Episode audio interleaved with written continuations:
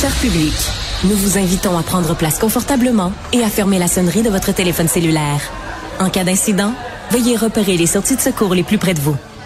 Bon divertissement. Un, deux, un, deux. OK, c'est bon, on peut y aller. Sophie Durocher. Elle met en scène les arts, la culture et la société pour vous offrir la meilleure représentation radio. Sophie Durocher. Tout un spectacle radiophonique. Bonjour tout le monde, j'espère que vous allez bien. Je vous remercie comme chaque jour. Ben oui, chaque émission, je vous remercie d'avoir choisi Cube Radio. L'offre est vaste, mais c'est ici qu'on a la meilleure offre. Merci donc de nous avoir euh, choisi.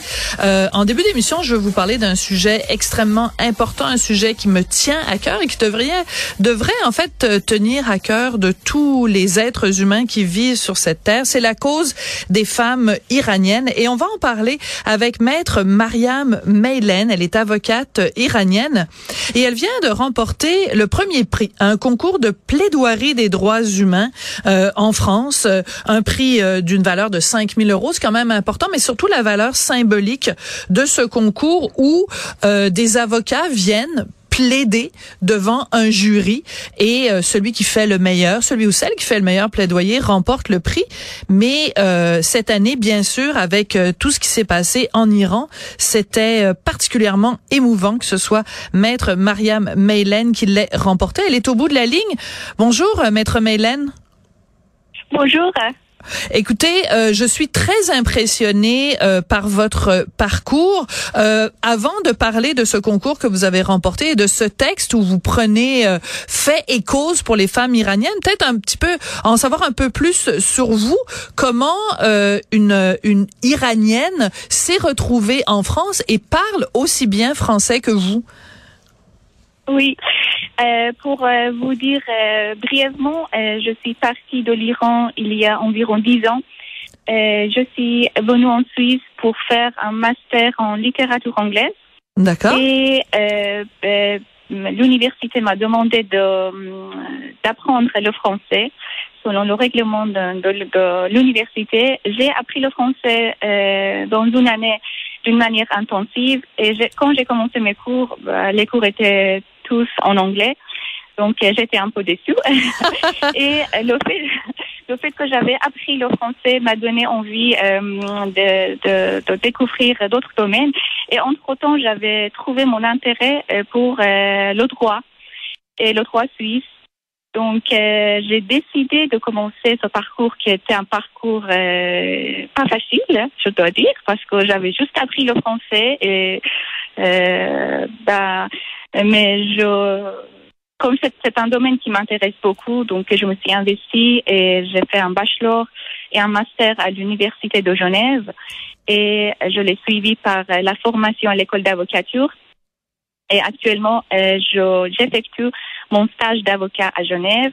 D'accord. Et, euh, et euh, au mois de septembre, avec euh, les mouvements et l'assassinat de Massa Amini mhm. et les mouvements qui ont suivi, j'avais euh, une forte envie de parler de, ces, de, de, de, ce qui se passe en Iran et de, des détails parce que j'étais très exposée. J'ai encore euh, des amis et la famille en Iran et j'ai mon, mon maître de stage qui m'a parlé de ce concours auquel il avait lui-même participé en 2008 et qu'il avait gagné un prix.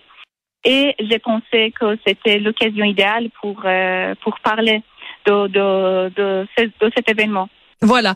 parce que je me, oui.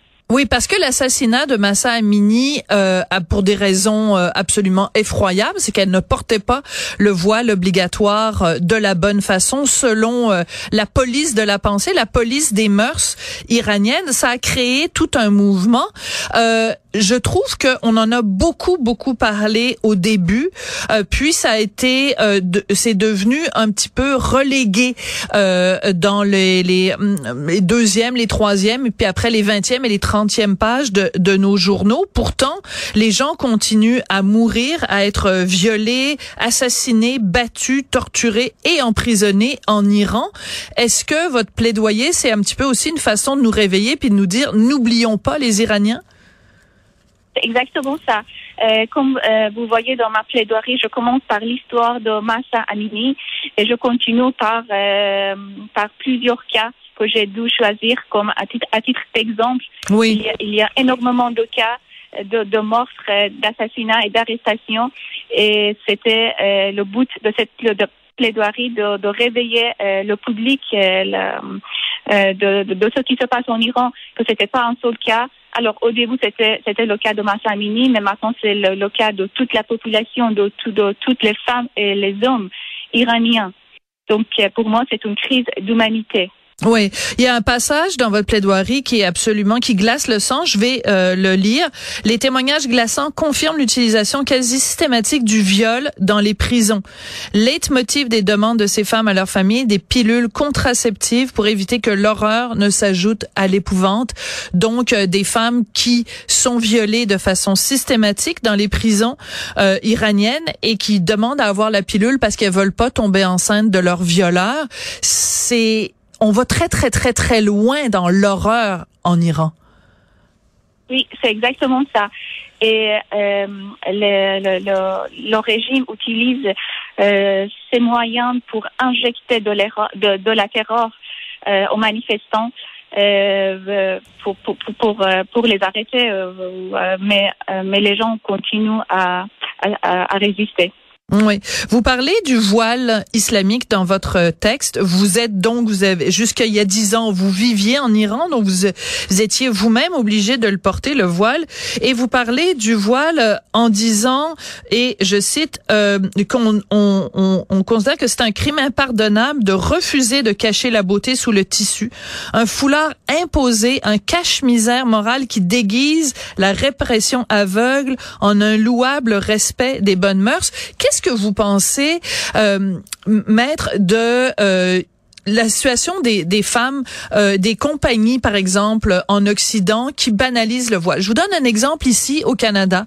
Il y a un, un, un magasin de restauration rapide qui s'appelle Tim Horton et ils font une publicité en ce moment euh, pour euh, promouvoir une femme qui porte le voile et qui se promène allègrement en sautillant euh, entre les cafés et les beignes et elle porte un voile. Et il y a beaucoup de femmes ici au Québec qui sont choquées de ça. Est-ce que vous, ça vous choque en Occident, on banalise le voile?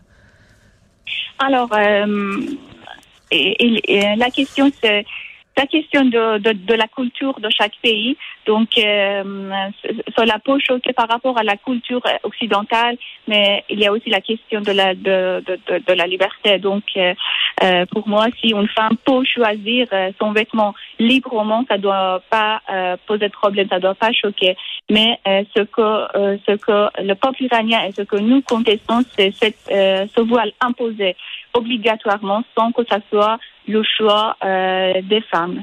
Oui, mais en même temps, est-ce que en banalisant le port du voile ici et en le valorisant, est-ce qu'on n'est pas en train de jouer le jeu justement des euh, des tyrans en Iran qui peuvent se tourner vers les femmes qui ne veulent pas porter le voile en disant ben pourquoi euh, toi euh, Massa, pourquoi toi Fatima, tu ne veux pas porter le voile? Regarde en Occident, les femmes elles sautillent dans les épiceries en portant le voile. Vous, vous pensez pas qu'il y a un danger? Euh, oui, je, je suis d'accord avec vous. Je pense que euh, le, le, régime peut prendre l'exemple pour euh, justifier de, de, ces actes, pour dire quand même, regardez à l'Occident, euh, il, il, euh, il, il encourage la porte-voix, oui, c'est exactement ça. Donc il y a il y a il y a un danger.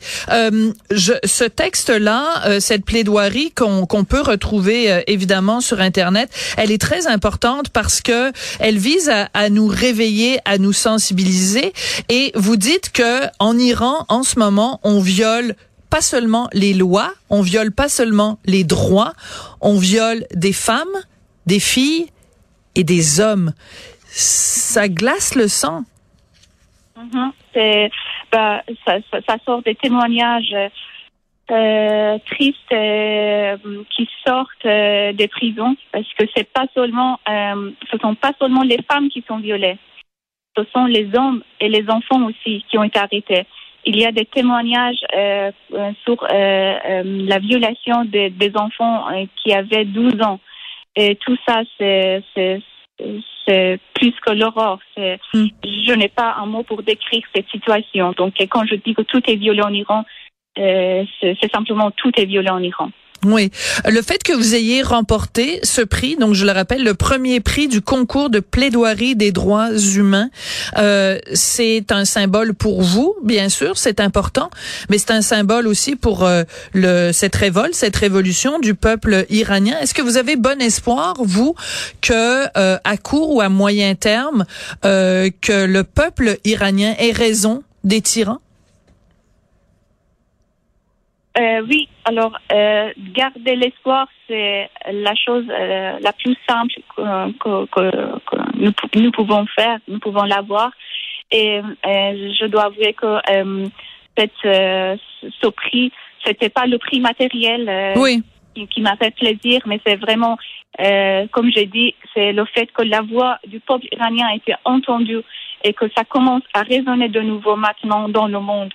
Et, euh, j'espère que cette voix continue à résonner. Et je trouve que c'est à chacun de nous, à chacun d'entre nous, de l'aider à, à, se faire résonner dans le monde. Euh, pas seulement pour en parler, c'est bien d'en parler, mais pas seulement, mais pour trouver euh, une, une, une solution, pour, euh, pour qu'on arrive à trouver une action qui puisse aider euh, ce peuple. Absolument. Maître Maria Mélène, vous parlez euh, tellement bien français. Je suis impressionnée parce qu'il y a des gens ici au Québec, euh, certains de nos dirigeants, certains de nos ministres, certains de même de nos premiers ministres qui ne parlent pas aussi bien français que vous. Vraiment, vous êtes euh, exemplaire autant pour ce qui est de votre plaidoirie que euh, de votre élocution. C'est vraiment très impressionnant. Euh, je rappelle que vous êtes euh, avocate iranienne et que vous avez remporté donc le premier prix de ce concours international hein, de plaidoirie des droits humains du mémorial de Caen pour un texte intitulé Femmes, vie assassinée, bien sûr en réponse au, au, au slogan des, des Iraniens Femmes, vie, liberté. Merci beaucoup, maître Mélène. Merci à vous et bonne soirée. Merci.